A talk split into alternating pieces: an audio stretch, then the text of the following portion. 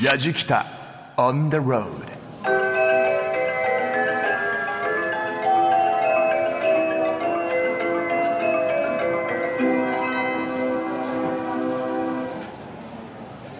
やじきたオンザロード旅人の伊門宗行でございます。僕が今いるのは秋葉原の駅前なんですけれどもそうということは東京暖房山手線一周ぶらり旅シリーズ今日は秋葉原から神田まで歩いていきます。なんかテーマがねありまして明治大正昭和街のグラデーションを見ながらね歴史を探っていこうじゃないかということでまあ秋葉原の駅前は昭和っていうかもう平成ですよね。至る所で新商品を売っている。今日もね雨降ってるんでお客さんは少ないんですけれどもそれでもにぎわってますよ。ここから神田の方ですよ。神田といえばもうチャキチャキの江戸っ子の街。どんなものが待ってんだろうな。老舗の食べ物屋さんとかね僕が好きなお店結構あるんですよ。今日は僕もちょっとすごく楽しみなんですけどもね。ここから神田駅まで目指す山手線一周ぶらり旅シリーズ最後までお付き合いください。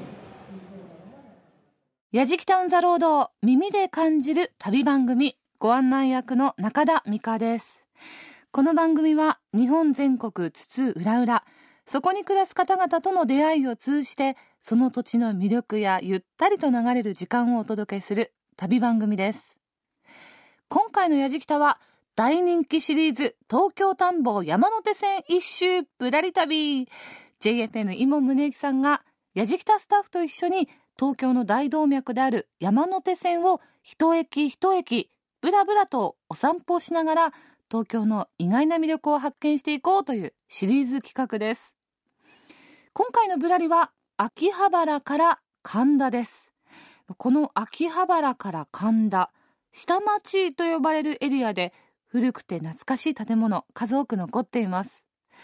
表通りをこうちょっと一本裏に入りますと明治大正昭和の時代にタイムスリップ、まあ、そんな忘れかけていた何かに出会えるのもこのエリアの魅力です、まあ、肩肘張らずに楽しめる老舗の食べ物屋さんも多くあったりするんですが神田っ子の心意気が伝わってきます。そんな下町妹さんは今回どんな出会いがあるのでしょうか？楽しみです。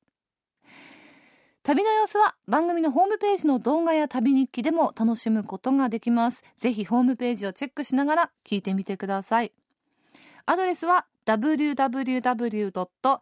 jfn.co.jp スラッシュやじきた。www.jfn.co.jp スラッシュやじきた。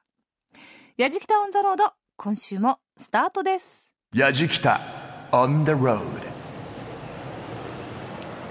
さあ秋葉原の駅からですね、えー電車の線でいうと中央総武線から中央快速が走っている方に歩いてきました。23分ぐらいかな。ここには橋が架けられてましてね。この橋渡んないと神田駅に行けないんです。名前が万世橋と言います。ここ原点実は江戸時代で江戸城の内側と外側を結ぶために架けられた橋筋貝橋だそうでね。あの江戸城から上野寛永寺へと参拝するために使われたという非常に歴史がある橋なんですけども今この橋かかってるやつは石造り本当に立派なんだけどもプレートには昭和5年3月完成と書いてあります。これでも随分古いんですけどね。今日はまずここを起点にしてですね神田駅方面に歩いていきたいんですがあ一応メンバー紹介しておきますと D はゴルッチ佐々木君、この前はありがとうタイムゴーズバイ。イモンゴースバイあやめなさいやめなさい。使う使うだろそれまた そして、えー新戦力です。作家さんは小林さんです。よろしくお願いします。そして彼が来ると必ず雨が降る橋本君カメラマンです。笑ってますけれどね。さあ、えっと、こちら万世橋ですが気になるのは万世橋中央快速が走っている線路があるんですけどねちょっと先に。その下レンガ造りの非常に立派な建物。今はもう使われてないだろうなっていう感じの建物があるんですよ。しかも結構な長さで。これ小林さん万世橋って昔駅があったんですね。万世橋駅があったんですよ。これ何？中央線の駅ですか？中央線の駅があって、うん。はいはい。えーそれが今でもこの立派なレンガ造りでそう異様なちょっと異様な光景ですよねこれね。ここだけですもんね。ここだけ妙に立派なんだよな。チョコレート色のレンガの。そうなんですよ。でアーチ型でねあの窓枠が取られてるんだけどこのなんかアーチを見ると思い出すのが東京駅でで辰野金吾っていう人が、まあ、建築家で有名な方がいらっしゃったんですけど、東京駅を作った。その彼が実はこの万世橋駅を設計してるということで。まあまあまあだからこの立派さなのかなという気はします。なんか使われないのもったいないですけどね。もったいないです。昔ここって鉄道ん交通博物館か？裏が交通博物館で、はい。駅の中もまああのいつもじゃないけども、はい。見ることができたりとか。もったいない。今できないんですよね。できないんですよ。でこれも残ってるのも一部だったんで一部なんでそう考えると結構な大きなきさですよね。東京駅を作るよりも先に作ってるからあ確かにね。あの資料によりますと明治45年4月の1日に中央線のターミナルとして開業と。で東京駅の開通が大正3年だからもう2年前に開業してたんだ。なるほど。で随分なターミナルポイント、東京駅を作る前にこの万世橋を作って、まあ、実験じゃないけどもターミナル駅を作る構想を練ってたんじゃないかってなるほどな。都市計画の一部なんですよねこれももちろん。ほいでこの万世橋駅が実際に使われていたのは、えー昭和のえー18年まで。駅はそれで廃止になって一部を残してその後は取り交わされたって話なんですけどもね。まあこの万世橋を渡らないと僕ら神田に行けませんので今日はぶらりここからスタートしましょう。じゃあ先に行きましょうか。上草ぼうぼうですけどあの上から見るとホームの名残が残ってるらしいですね。あそうなんだ、はい。えじゃあちょっと Google Earth とかで見ると。ね。まあ多分見れると思いますね、あ見れる。そうだよね。やっぱりこう万世橋というと肉の万世ね。必ずこのねそう。牛のイラストを見ますよね。そうですね。そして万と書かれた提灯が今日もたくさんかけられてますけど、あ中央線が走ってる。これはオレンジの車両ですね。使用快速。はいこっちに来ると万世橋を渡ってしまうと一気に静かになるというかビルが秋葉原の商業ビルじゃなくてこっちはもうビジネス街。ビジネス街。ね。ね。いきなり色がシックになりますねこっち来ると。色彩がガラッと変わるもんな。ネオンがなくなってそうですねそうですね。あちょっと奥の方にあの万世橋駅のレンガ造りが。あ裏側が見えますね。ね見えますね。なんか横浜の赤レンガ倉庫みたいなねイメージは。はいはいはい。あなんかここから見るといいですねこれね。ちょっといいよね。あトップカーだ。なんかトップカーたまに来たんだよな。カリー専門店。そう。あそこのカレーね美味しいんですよ。これここは何鈴木さんですかこれ？ここね鈴木井戸でいうとはい。1ぐらいしかないあです。1ぐらい。辛さそんなないな。でもねなんかこう街のカレー屋さんって感じがしていいんですよさすがカレー博士のイモンさん。今回トプカは食べたのかな？ちなみに今回やじきた初参戦の作家の小林さんここ神田海外のご出身だそうで非常に詳しいようです。そんな強力な小林さんを含む今回のやじきた一行秋葉原駅を出発して神田川に架かる橋万世橋を渡って神田方面へと向かいました。矢敷田一行も話してましたが万世橋原点はこれ江戸時代です。明治6年には東京初の石造りのアーチ橋万世橋が完成。現在の橋は関東大震災後の昭和5年に架けられました。この万世橋たもとに見えるのがレンガ造りの万世橋駅の跡です。万世橋からお茶の水方面へ神田川沿いに立っていましてそこだけが不思議と時間が止まったような光景となっています。実はこの万世橋は中央線のターミナル駅だけではなくて地下鉄銀座線の駅もあったそうです。ただ実際にこの駅が使われたのがわずか2年だけ。暫定的なものでした。地下鉄の万世橋駅は今ではもう見ることができないんですが国鉄の万世橋跡は現在もその姿を残しています。さあ伊門さん次はどこに行きましょ来ましたよ。この佇まいいいですよね。時代劇に出てくるんじゃないっていう。中入ったらお侍さんがなんか食べてるんじゃないか。そう松屋です。神田松屋といえばお蕎麦ですよね。小林さんここは我々入ることはできるんです入りましょう。せっかかくです。入っちゃいますか。わかりました。じゃあ。そばを手繰りましょう。た いいですね。蕎麦を手繰りましょう。老舗の味に舌鼓。行こう行こう。Yajikita on the road.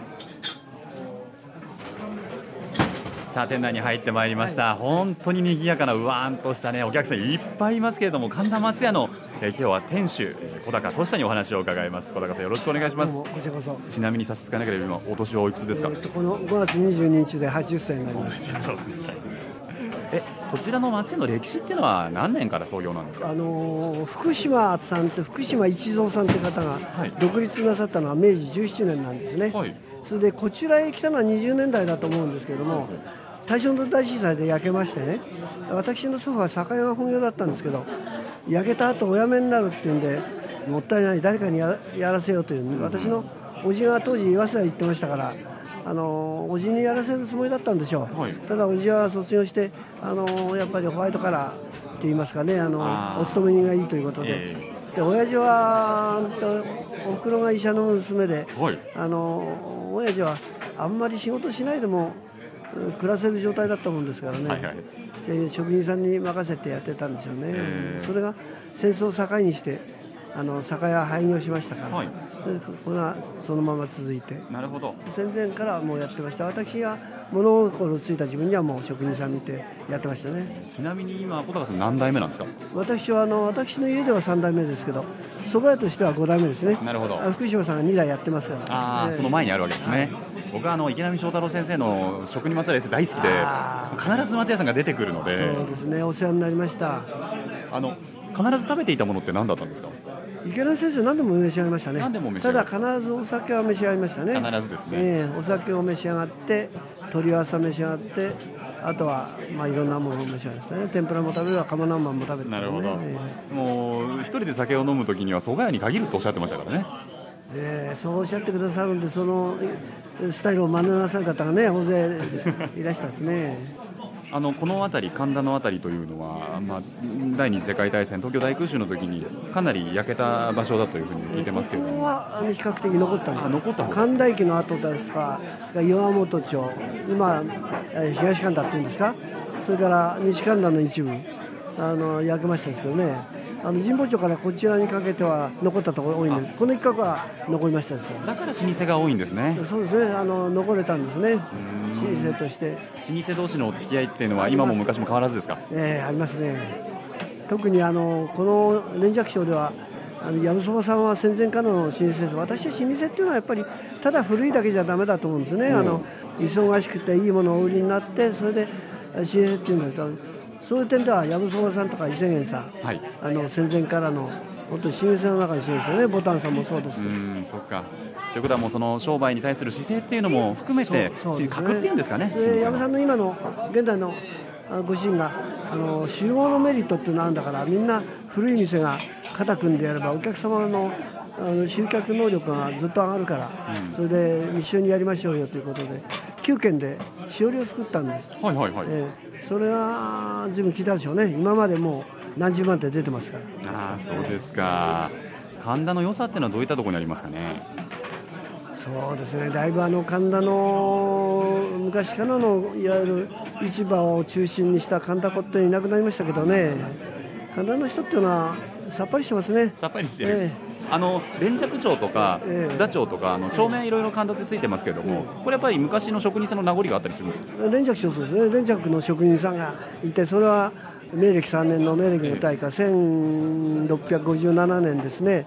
あの焼けた時にあのここら辺はあの防災地区になるんですね今でいう。ああなるほど。それであの連着の職人さんは全部あの三鷹へ移ったんです。あそれ三鷹にあそうか。三鷹の下連着が一番最初ですけど。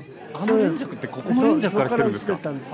えーまだその時の庄屋さんずっと続いてらっしゃいますよね、え、うん、その後上連着ができたんですね、えへえやっぱりそういう意味では職人が多かったんですか？ーそうですね。あの本屋町はみんな染め物屋さんですよね。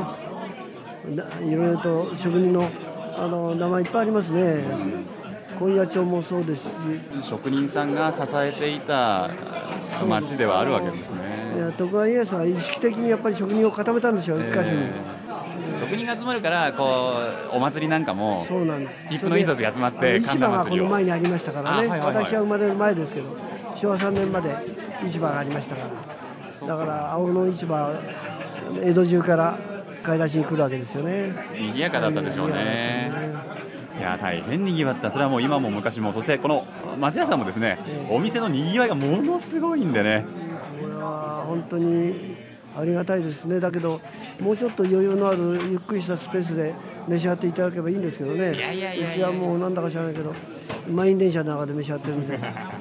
いや皆さん幸せそうにお蕎麦とお酒飲まれてますからありがたいですね、本当にありがたいと思います。うん。あの味もね変わらずに守り続けていただければと思いますので。ああそうですね、私の代、せがれの代ぐらいまで大丈夫だと思いますけどね、その次あたりになったらどうでしょう、神田でも古いお店が、このところで何軒かお閉めになってますからね、え。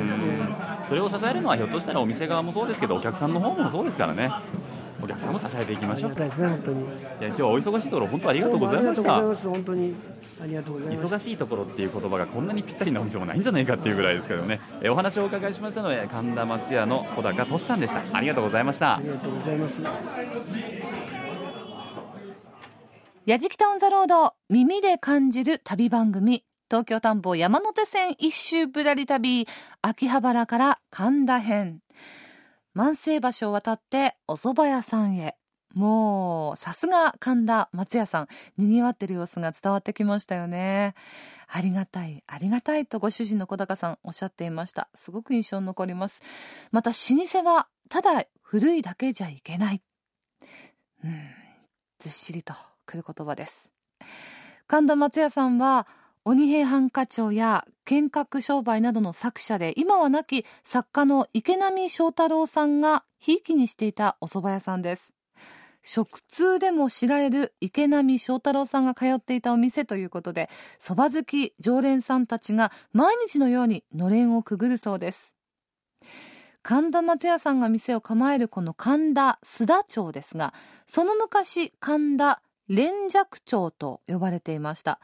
東京大空襲の際も比較的被害が少なかったエリアで昭和初期までは上野や新宿新橋にも負けない繁華街だったそうです。そんなことから今でも老舗の食べ物屋さんが多いこのエリア。ビルの谷間に時代を感じさせる神田須田町です。さあ今度は矢敷太一行神田須田町のあたりを散策するようです。おお。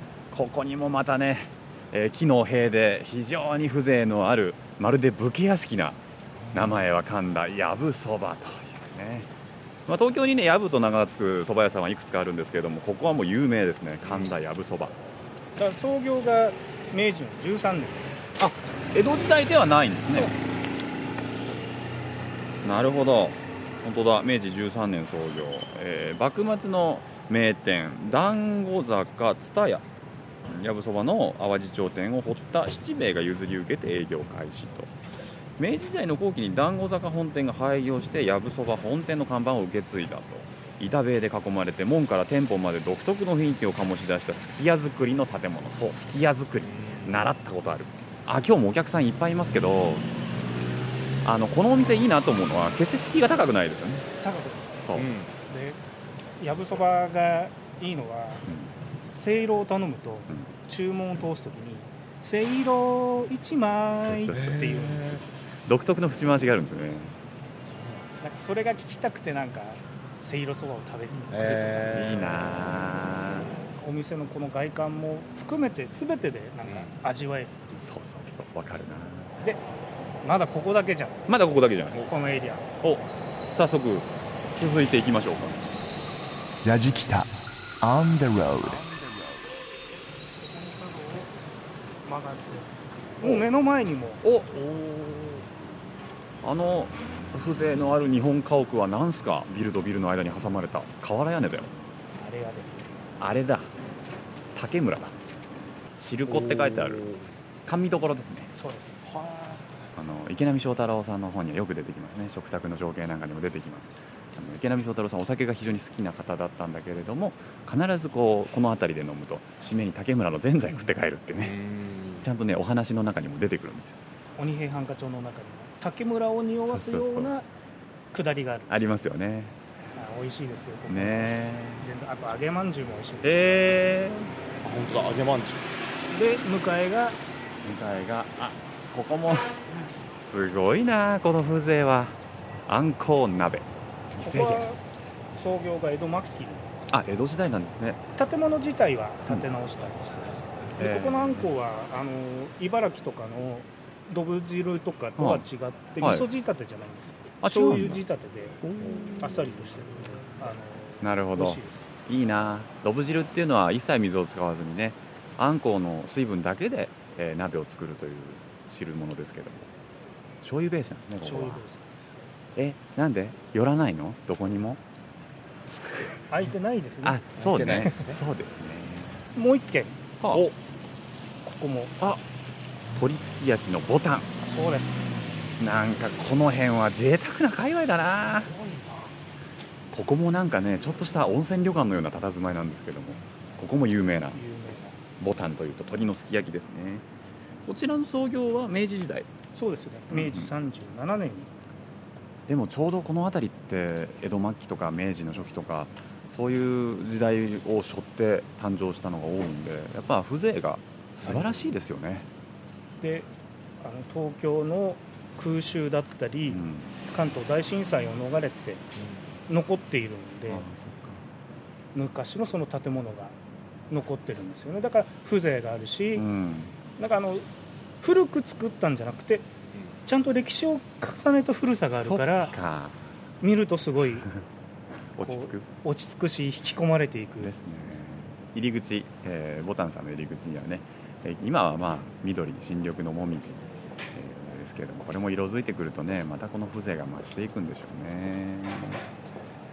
だ今、えーお話を伺ったあの松屋さんはい。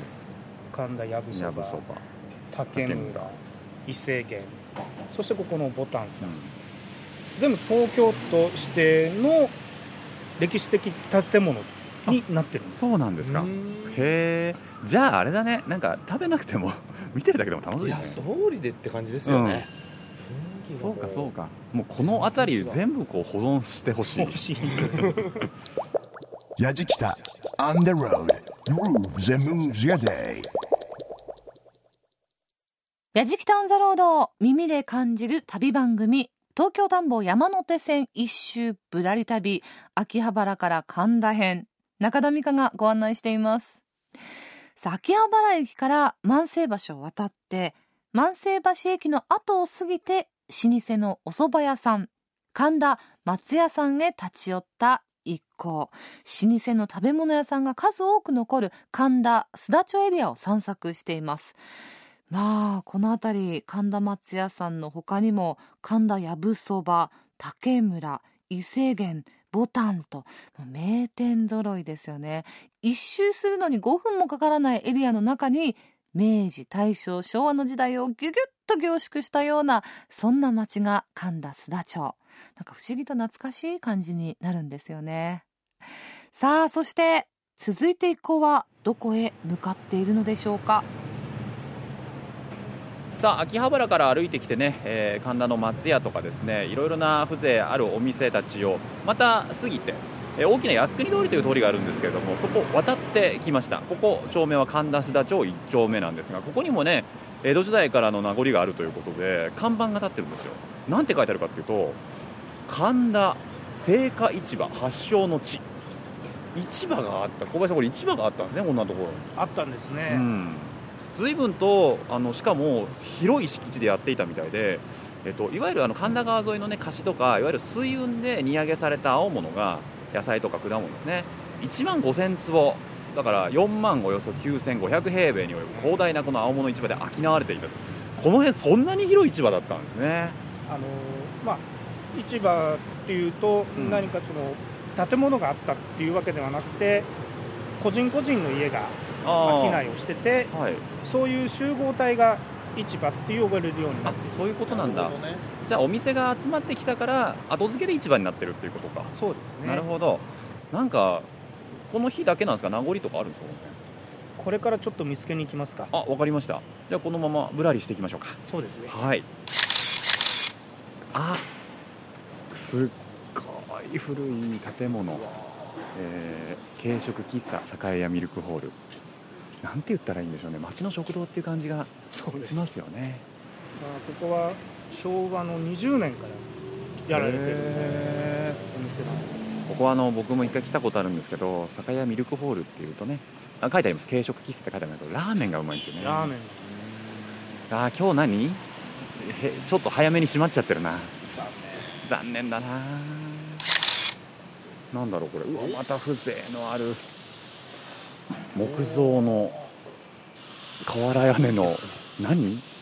一般の方のお家なんですか？一般の方のお家なんですか、あ登録有形文化財のプレートが文化庁のやつが飾ってある。あでもわかるわ。こんにちはって入っていくと、明治の分子が執筆活動してそうな ふ机で物書いてるみたいな。そう。だから旅館ですよ。っそうそうそう。て言われてもん。納得しちゃうような、そうですね。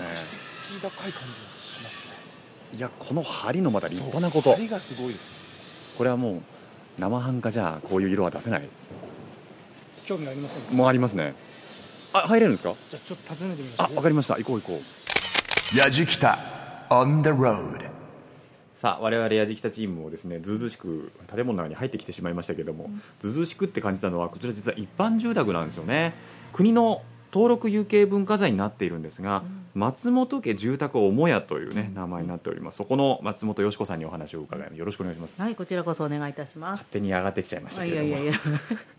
こちらえ築は何年えっと昭和6年だからええ。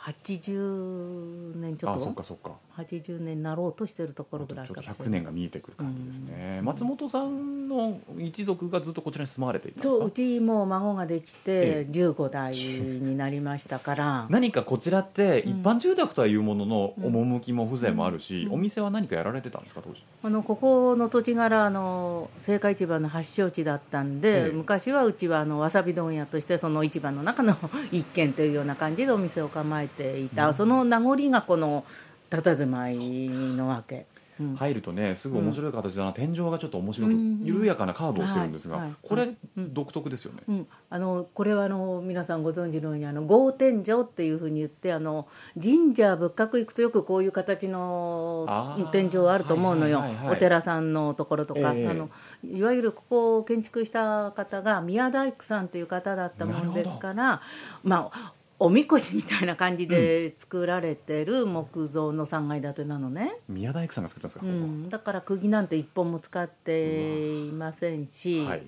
ただ修理をしたくっても今職人さん探すのが大変っていうような感じなんでそこら辺で困ってそうですよね、うん。当時はこういった建物というのは宮大工が手掛けることが多かったんですか？るいやーほとんどそういうことはなかったらしいんだけれども、ええ。あの震災があったじゃない？関東大震災。そうそうそう、はい。その時にやっぱり壊れた燃えたっていうようなことがあって今度は地震に強いうちを建てようっていうのが元でなんかこう揺れるけれどもええ。倒れないっていうのを作ったらしいのね。いわゆるあの五重の塔そうそうそうそうそうそうそうええ五重の塔方式でっていう感じで作ったんだけれども、えかつてはここは3階建てだから一番高かったの。えはい。だけど今はご覧の通りビルね。まあ、ビルに囲まれた小さな一軒家みたいに残っちゃってるんだけどね、なるほど。うん。でも五重の塔方式だとねそれが今じゃあ東京スカイツリーにもうん。建築工法としては使われてるぐらいですから、ねうん。じゃあもう本当に古く当たってるけれども耐震はしっかりしてるっていう、まあ当時ねそういうことを考えて作ったっていうふうには聞いてますけどね、周りの景色がこう変わっていったのっていつ頃だったんですか、あのね私ずっとこう生まれ育ってんのね、えでかつてはうちの3階から西は富士山が夕日が沈むのがえ見えたの。へで物干しからこっちの方には、ええ。東の方には両国のあのほら花火があるでしょ、えはい。と花火も見えたの。へ本当にもうずっとううちが一番高くって見えたって感じだ。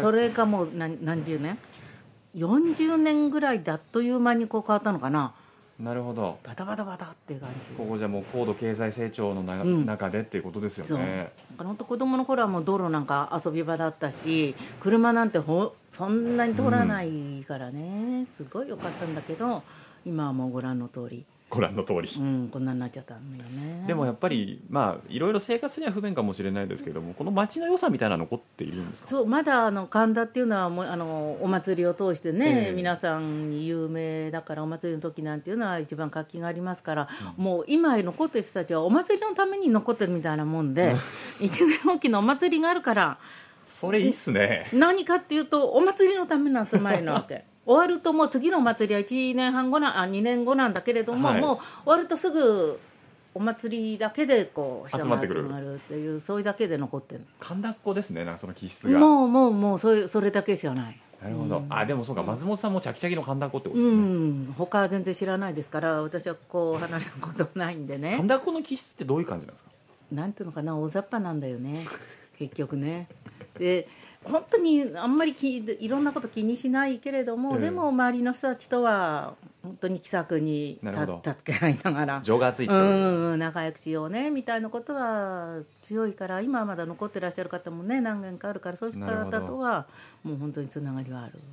ちなみに神田この辺りの良さって何ですか、神田の良さ、私はもう本当に生まれ育っちゃっててこれが当たり前だから何がいいとかっていうことは全然ないじゃない？だけれども外には出たくないなと。ここを離れたくなっちゃうなっていう気持ちはないですよね。愛着っていうんですかね、うんうんまあここがここが一番っていうかね。他に行ってもこんないいとこないだろうな住みやすいし周りの人たちだってもう生まれで育ってずっと一緒の人たちばっかりだしするからね。愛ですね。うん、と思うよ。まあ他を知ればねまた別かもしれないいや知らなくていいと思います、けれどもね松本さんは知らなくていいと思います、うん。だからもうここだけが一番みたいなさ、なるほど。うん、ちょっとねあの、うん。ご苦労あると思いますけれども守れるところまでは守り続けていただければなと。頑張れるだけ頑張りたいと思ってますけれども、ね、と深くうなずいていらっしゃいます。うん。突然すいませんお邪魔しましいいえとんでもごたざいませんです。お話をお伺いしたのは、うん。えーこちら松本家住宅母屋の松本よし子さんでした、ありがとうございました、とんでもございません。松本よし子さんにお話を伺いました。松本さんありがとうございました。松本家住宅母屋として国の登録有形文化財に指定されているお宅なんですが未だに現役です宮大工さんが建てた家、まあ、今となっては本当に貴重な和風町屋ですね。もともと神田市場発祥の地として栄えた神田田町ですがその後は市場は秋葉原へと移って現在は東京大田区へと移転しています。でこの市場の名残はというともしかするとわさび問屋をしていた松本さんのお宅ぐらいかもしれません。さあ再びぶらりを再開したやじきた一行次に見つけたのはあれでした。神田の街をブラブラしてたらなんか美味しそうな甘いものがあったんでね。ついつい入ってしまいましたけれども。こちらお持ち帰り専門の甘味どころ福尾商店さん。福尾里江さんにお話を伺います。福尾さんよろしくお願いします。はい、お忙しいところすいません。なんか今ちょうど裏で仕込みの真っ最中。そうですね。そんな感じなんですよね、はい、僕その甘味どころの一日っていうのは全然わからないんですが朝何時ぐらいから仕込んでらっしゃるんですか？そうですね。まあ甘味どころっていうよりうち製造元なのでか製造の方が一番メインですね。ですから前の晩からもう天草を洗って。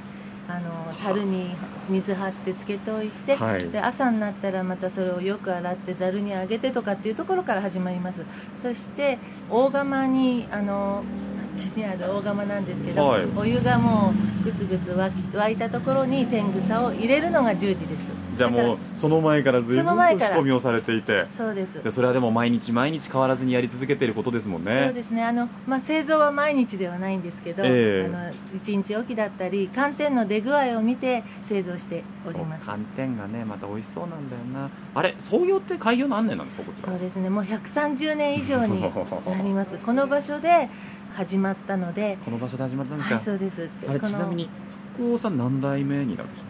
あの私で4代目なんですけれども、はい。あの主人が4代目だったんですけど、病気でちょっと残念なことに亡くなってしまったので私がその意思を継いで4代目代理です、4代目代理、はい、で子供たちが5代目にあーそうですか。はい、こう継ぐにあたってここは守っていきたかったなっていうのは何だったんですか？そうですねあのうちは昔から伊豆半島とか伊豆七島のいい天草を使って、はい。それだけで寒天を作っておりますのへで あの美味しい寒天を作るように気をつけて頑張ってます。あれちなみになんですが先ほどお話にもありました、奥の工場の様子っていうのをちょっと見せていただいてもよろしいですあかどうぞ。すみませんお仕事中、中入ってきたらね大きな釜蓋されてますけどあるんでこれでまあ毎日のように。そうほらレンガ作りで昔のまんまのお釜で煙突とあとあそこを吹き抜けのとこ見ていただくともう古い作りなのがよくわかる。今本当は今ガスですから煙突なくてもいいんですけど昔あのい。ろんな薪で炊いてた時とか、はい。あとあの石炭みたいな時代があって灯油の時代を経て今のガスになってるので。すごいな土台がレンガの釜ですよ。びっくりしますねこれお風呂みたいにでかいですもんね。そうですね。五右衛門風呂みたいになります風呂ですよね、はい。まさに。大きな煙突があって、まあ、昔はきっとこうやってお菓子作ったりとか、まあ、こういったところはあどこもかしこも煙突があって随分とにぎわっていたんですかやっぱこの辺りも。そうですね。神田はいろいろなお店があのたくさんあったところだと思うんですけど今はねもうオフィス街みたいになってしまって。そうですね。でもやっぱりその神田でお店やり続けるっていうのはあの神田の良さっていうのはどういったところにあると？そうですね。お客様もこの場所でうちがやってるのをよくあの知っててくださる方ばっかりなので、え。あの車で見えたりとか神田っていう名前もすごく大切なのかなって思う部分もありますがそうですね。今は周りがこんな風になっちゃってますけどあのうちは今のところここで頑張って作り続けていきたいなと思っています。なるほど。神田の中に服があるって福王商店なんかいい名前ですよね。あそうですね。ありがとうございます。うんせっかくですから僕らお土産買って帰っていいですか？ありがとうございます。美味しそうなんで。じゃああのリスナーさんもラジオを聞いた方もぜひ気軽に遊びに来てほしいですね。あそうですね。ぜひうちの美味しい寒天を召し上がっていただきたいと思いますすいませんお忙しいところお話を伺ったのはですね福王商店の福王里江さんでしたありがとうございましたありがとうございますやっぱり食べ物でしたか。しかも寒天。美味しそうですね。お土産まで買ったそうです。はい、羨ましい。しかし、今回も矢敷田一行はいろいろなお店に行って、そして、神田っ子との出会いもたくさんありました。神田という町で商売を続けていく方々のお話を伺っていくと、どこかこう、守り続けていくんだぞ、というね、使命感のようなものを感じました。これぞまさに神田っ子の心意気なんでしょうか。さて福王商店さんで僕らお土産も買いましてね。買いました、はいしっかりとねみんな買ってあんみつ買ってって。でもなんか見た感じがすげえ美味しそうだったからな。美味しいです。だってみんなこだわり持ってやってますもんね。なんか伊豆七島のね天草使ってやってますなんておかみさんすごく淡々と語ってたけどすごいこだわりなんだよっていうのがもう端々からにじみ出てましたからね。なかなかでもなんかああやって作ってるところって見れないですよね。見れないよね。を作ってるって。そうそう。新鮮です。新鮮な寒天です。だからあのお豆腐屋さんなんかでも自分のところで作っててお店で売ってたり。そうか。あそういうのもこういうまだ簡単には残っていて。ね。まあ、ただね、これって地方のリスナーさんは、いや、うちの町だってあるよって言うかもしれないと、ただ、東京ってもう少なくなってるんですよね、そういったところが、本当に。今ね、我々は神田駅に向かって歩いてるんですけど、もうね、実は見えてるんですね、神田駅が。で、神田駅の、まあ、いろんな出口があるんですけど、どの出口ででも飲み屋がいっぱいあるんです。ありますね。これがね神田のねいいところなんだよな。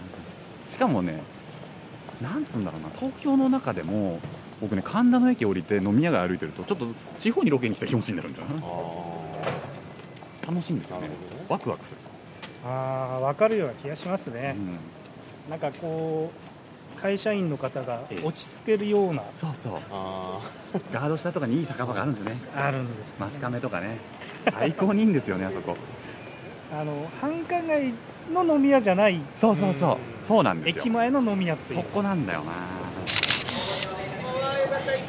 いいですね。いい感じですね。いいですね。立ち飲みコーナーいいですね。ホルモンとかね。生ビール280円です。よラジキタ。On the road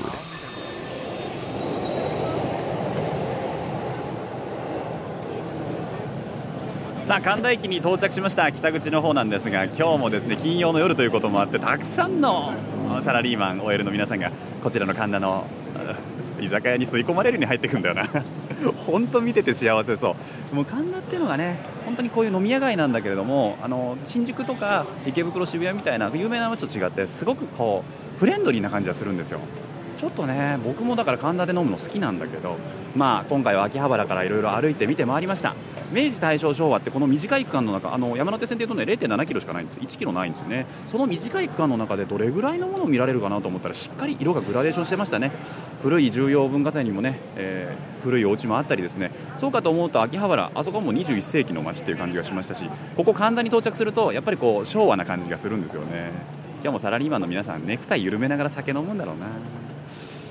ここ神田は本当にいい街だと思います。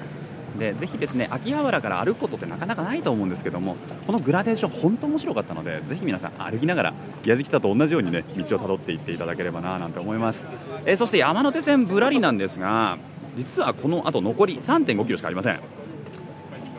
どこかというと東京そして有楽町そして新橋というね一体何があるのかな？最後泣いちゃうのかな？いろんなこと考えてしまいますけれどもぜひまた楽しみに待っていてください。